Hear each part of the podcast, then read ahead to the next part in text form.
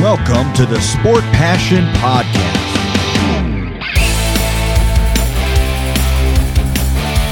And here is your host, Lars Marendorf.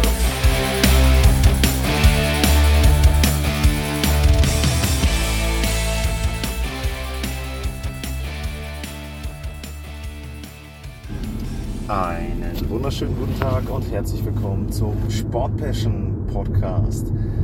Ein Emergency Pod, denn die Edmonton Oilers, die haben ihren Head Coach entlassen. Jay Woodcroft ist nicht länger Cheftrainer hinter der Bande bei den Oilers und ich hoffe, dass die Soundqualität halbwegs vernünftig ist. Das ist eine kleine Sonderausgabe hier von mir, also seht mir das bitte nach, aber ich habe gedacht, wenn, dann direkt und eine Rapid Reaction sozusagen.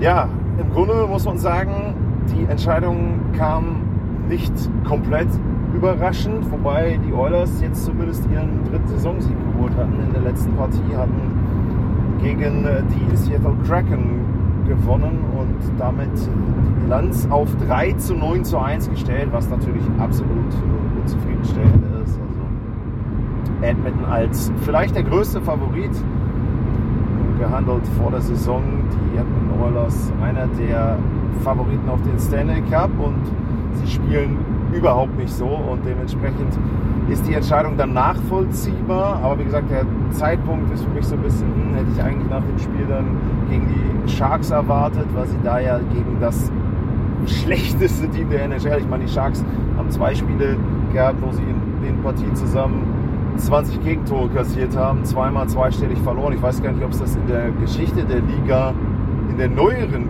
Geschichte der Liga überhaupt schon mal gab. Müsste ich eigentlich mal nachschauen, wann das passiert ist, ob das überhaupt irgendeinem Team passiert ist.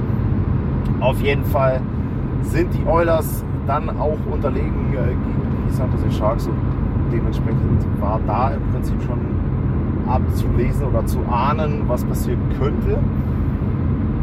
Ja, dann muss man natürlich auch sagen, die Gründe sind vielfältig, aber der Hauptgrund ist für mich die Torhüterleistung, wobei man da dann auch sagen muss, naja, Jay Woodcroft kann für die Torhüterleistung erstmal direkt nicht unbedingt was.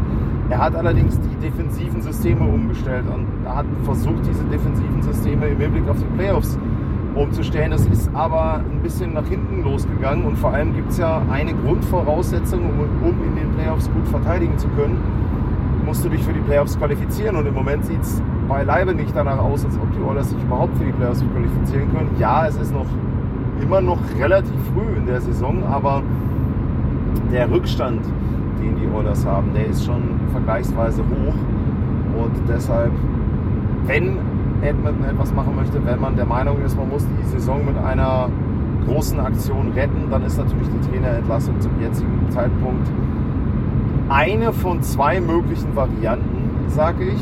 Die zweite Variante wäre ein Trade gewesen. Aber auch da muss man ja sagen, wen hätten sie traden können und wofür? Ich bin mir ziemlich sicher, dass sie versuchen werden, noch etwas zu machen, aber das, was sie machen wollen, wird relativ schwierig, denn die Edmonton Oilers wollen natürlich gerne etwas auf der Torhüter-Position machen. Jake Campbell wurde runtergeschickt ins Farmteam, ist durch den Waiver durchgegangen, also kein anderes Team hat ihn gepickt. Warum auch? 5 Millionen Dollar Jahresgehalt bei so einer Leistung bisher möchtest du dir nicht ans Bein binden. Dementsprechend, wenn sie ihn tauschen wollen, und abgeben wollen, dann müssen sie da schon mal einen Sweetener draufpacken. Das heißt, ein kleines Präsent für das Team, was das Gehalt dann die nächsten dreieinhalb Jahre bezahlt. Und sie müssen ja trotzdem noch einen Gegenwert für den eigentlichen Torhüter haben. Also im Grunde müssten die Edmonton Oilers doppelt bezahlen. Das werden sie versuchen, gar keine Frage. Aber man muss eben auch schauen, ob das überhaupt möglich ist und welche Kandidaten auch auf dem Markt sind. Denn auch da ist es ja so, muss man dann auch ehrlicherweise sagen, es sind ja auch kaum Torhüter auf dem Markt. Also mir würde jetzt keiner einfallen, wo ich sage, ja, das ist ein Torhüter, der hilft den Edmonton Oilers direkt weiter. Wenn man jetzt ein bisschen spinnen würde, ein bisschen zurückgehen würde und sagen würde, okay, Conor Hellerbuck, der hat seinen Vertrag nicht verlängert, wird das rein theoretisch, und der wäre jetzt auf dem Markt, dann würde ich schon sagen, okay, da könnten die Oilers jetzt alles reinwerfen, was sie haben und sich den holen. Nächste Frage wäre natürlich, ob Winnipeg den Deal gemacht hätte. Aber das ist alles eben jetzt Theorie, denn in der Realität, in der Praxis sieht so aus, dass Hellerback verlängert hat und eben ja, wie gesagt, wenig andere Torhüter mehr einfallen. Jaroslav Verlag hat zum Beispiel jetzt Professional Tryout bei den Carolina Hurricanes angefangen, weil dort eben äh, Freddie Anderson ausfällt, weil der äh, Blutknoten hat. Also da auch erstmal gute Besserung an der Stelle, aber das soll heute nicht das Thema sein. Aber da sieht man eben auch, dass ansonsten wenig Torhüter, glaube ich, zur Verfügung stehen. Ähm, gab ja einige Gerüchte auch in der Sommerpause, aber ich wüsste jetzt auch nicht zum Beispiel Carter Hart, dass der jetzt unbedingt auf dem Markt sein sollte. Dementsprechend, die Edmonton Oilers sind aktuell gezwungen, mit dem Personal zu agieren, was sie haben. Und dieses Personal, wie gesagt, nochmal, das wurde ja vor der Saison nicht nur von mir, ich weiß gar nicht, ob ich die Oilers jetzt als Top-Favoriten, nee, ich hatte die Oilers nicht als Top-Favoriten. Als Top-Favoriten hatte ich die Carolina Hurricanes, puh, Glück gehabt bisher. Ähm, aber trotzdem habe ich die Oilers ja vorne gesehen. Ich habe ja auch gesagt, dass es für die Oilers wichtiger sein könnte, die Division äh, zu gewinnen, als für die Vegas Golden Knights. Ja, Pustekuchen, ne? also die Vegas Golden Knights rasen vorne weg und sind sehr, sehr gut unterwegs. Und die Edmonton Oilers haben eben auch schon auf die Vegas Golden Knights einen riesen Rückstand, wobei man da ja sagen muss, das kann ihnen jetzt eigentlich erstmal äh, herzlich egal sein, was die Vegas Golden Knights da treiben, denn es geht für die Edmonton Oilers eher um ganz andere Teams und um ganz andere Platzierungen erstmal. Wenn sie in den Playoff-Rängen sind, dann können sie sich darüber Gedanken machen, was das Seeding betrifft. Ja, aber im Moment eben, äh, wie gesagt, sehr, sehr schlechte Situation bei den Edmonton Oilers. Und ja, die Fangquote ist schlecht, die Schussquote, aber speziell bei 5 gegen 5, die ist auch nicht besonders gut. Und dementsprechend liegt es auch nicht nur an der Torhüterposition. Klar, wenn du hinten dir immer einen reinfängst, das ist natürlich demoralisierend. Auf der anderen Seite, ein Team mit Leon Dreiseitel und mit Conor McDavid sollte ja durchaus in der Lage sein, auch mal mehr Tore zu schießen. Und ich fand es erschreckend, wie man gesehen hat in dem Spiel gegen die Canucks. Nicht mal in dem ersten oder in dem zweiten Saisonspiel, sondern das, was jetzt letztens war. Die Oilers spielen ein sehr, sehr gutes erstes Drittel. Sie machen die Tore nicht, gar keine Frage. Okay, das war, hätte besser sein können. Torchancenverwertung wäre sehr gut gewesen. Aber sie haben trotzdem immer noch die Chance, das Spiel zu gewinnen. Es ist 1 zu 2 und im Grunde, ich weiß gar nicht, wie lange noch zu spielen war. Ich glaube, es waren noch über 40 Minuten zu spielen oder noch hohe 30er-Anzahl. Und du hast echt das Gefühl, jo, jetzt ist die Luft raus. Also ne, Adversity, also einmal Gegenwehr vom Gegner. Wir haben jetzt eine Situation, eine Herausforderung und die können wir nicht lösen. Jo, eins, zwei, das können wir gar nicht mehr aufholen, das Spiel ist gegessen. Und das ist wirklich fatal. Und das ist natürlich etwas, wo man dann schon sagen muss, ja, Fangquote schlecht, Schussquote schlecht, aber das ist auch eine Einstellungssache. Und wenn man dann auch die Interviews gehört hat, jetzt zum Schluss auch speziell Conor McDavid, ähm, dass man da eben schon sehr viel Frustration raushört oder aber auch Resignation, was ja noch schlimmer ist. Frustriert zu sein ist ja das eine, das mag ja dann auch zum Beispiel an fehlendem Abschlussglück und so weiter liegen, aber resignieren und im Prinzip zu sagen, ja, keine Ahnung, also ich weiß jetzt nicht, wie es weitergehen soll und wie wir das verbessern können, das ist viel fataler und dementsprechend ist das eben auch ein Zeichen dafür, dass dann auch die Einstellung der Spieler, die ja vom Coach auch mit gesteuert wird, einfach äh, ja im Moment schlecht ist. Dementsprechend, wenn man das alles zusammennimmt, dass die sportliche Leistung der Oilers, das Bild, was sie abgeben in den Medien, das, was nach außen dringt an Stimmung, dann ist eben, wie gesagt, eine der zwei Möglichkeiten die Entlassung des Trainers. Für den Trade, habe ich eben schon erwähnt, ist wenig Basis da. Es ist auch kaum ein Partner da und Jay Woodcroft musste deshalb jetzt gehen. Es übernimmt äh, Chris Knobloch, ich hoffe, das ist so richtig ausgesprochen, Knoblauch geschrieben auf Deutsch. Und der hat viel, viel Erfahrung im Coaching, nicht in der NHL, wobei er hat ein paar Spiele schon gecoacht in der National Hockey League und zwar hat er bei den New York Rangers mal zwischenzeitlich übernommen, als dort eine Covid-19-Situation war äh, vor einiger Zeit, wo er sechs Partien gecoacht hat, unter anderem einen Kantersieg direkt in der ersten Begegnung gegen die Philadelphia Flyers. Hat viel Erfahrung, hat früher auch schon mal Conor McDavid gecoacht, ich meine in der OHL war das damals.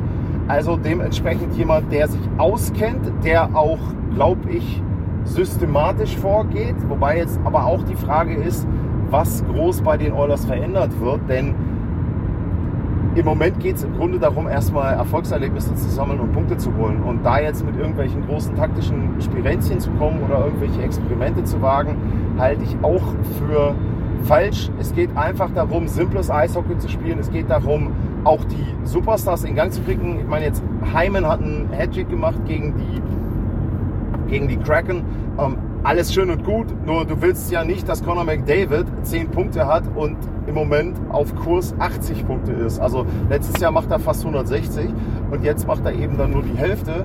Also das ist natürlich nichts, was du haben möchtest. Aus Leon, auch Leon Dreiseitel spielt jetzt ja nicht mega überragend und dementsprechend möchtest du da erstmal zusehen, dass du die beiden wieder in Gang bekommst, dass du auch vielleicht dem Team wieder ein bisschen Freude vermitteln kannst. Natürlich kommt die Freude auch über den Erfolg, gar keine Frage. Aber das, was eben in den Interviews zu sehen war, das war ja auch auf dem Eis zu sehen, Resignation, kaum, klar, nochmal, alles verständlich, wenn du zurücklegst, aber ansonsten glaube ich auch in, in früheren Jahren, da haben die Oilers eben nach Rückstand auch nicht gleich den Kopf in den Sand gesteckt und da eben aufgegeben, sondern sie haben dann gewusst, wir können noch zwei, drei Boden machen, wir können schnell auch mal so ein Spiel drehen. McDavid alleine kann vier ausspielen das war immer noch so ein bisschen das Faustpfand, was sie hatten. Und wie gesagt, im Moment hat man echt das Gefühl, die sind komplett, ja, eingeschüchtert. Man kann das kaum, also es ist kaum zu greifen. Viele, viele negative Worte fallen einem dazu ein. Und ja, logische Entscheidung. Was man noch sagen muss, Trainerentlassung. Ken Holland ist der GM.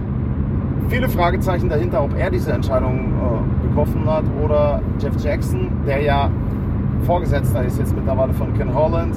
Äh, Paul Coffey ist auch da im Beraterstab, meine ich, mit dabei und wird auch die Entscheidung mit beeinflusst haben. Und Ken Holland ist ja auch ein Lame Duck GM. Was heißt das? Das heißt, sein Vertrag läuft im Sommer jetzt aus und dementsprechend ist da auch eben, glaube ich, nicht mehr die volle Entscheidungsgewalt bei Ken Holland. Ich glaube da eher daran, dass von der Führungsebene oben drüber, von der Etage oben drüber diese Entscheidung getroffen wurde.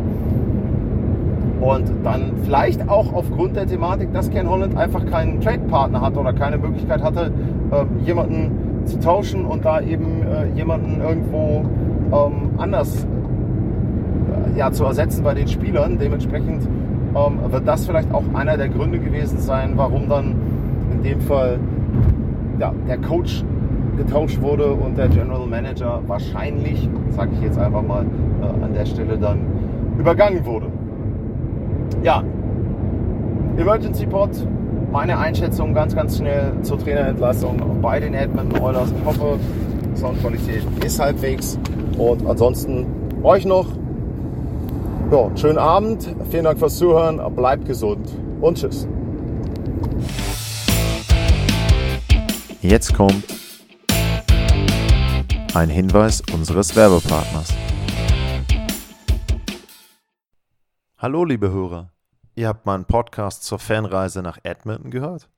Was viele nicht wissen, gerade in den Wintermonaten ist es spannend nach Nordamerika zu reisen. Denn während es hierzulande meist einfach nur trist ist, kannst du dort den Winter bekommen, den du dir wünschst. Zum Beispiel echten Winter mit viel Schnee und zugefrorenen Seen zum Schlittschuhlaufen in Kanada und den Rocky Mountains – oder Sonne und Beachlife in Florida und Kalifornien oder die Wunder der Natur in den Nationalparks mit viel weniger Besuchern als sonst oder oder oder. Mit Lufthansa kannst du auch im Winter günstig in die USA und Kanada fliegen. Darum erlebe den Winter neu und buche jetzt deinen Flug zu Bestpreisen auf lufthansa.com. Alles weitere findet ihr in den Shownotes. Das war die Werbung.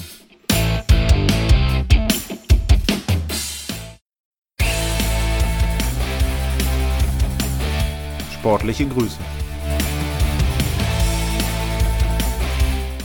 Das war's, euer Lars.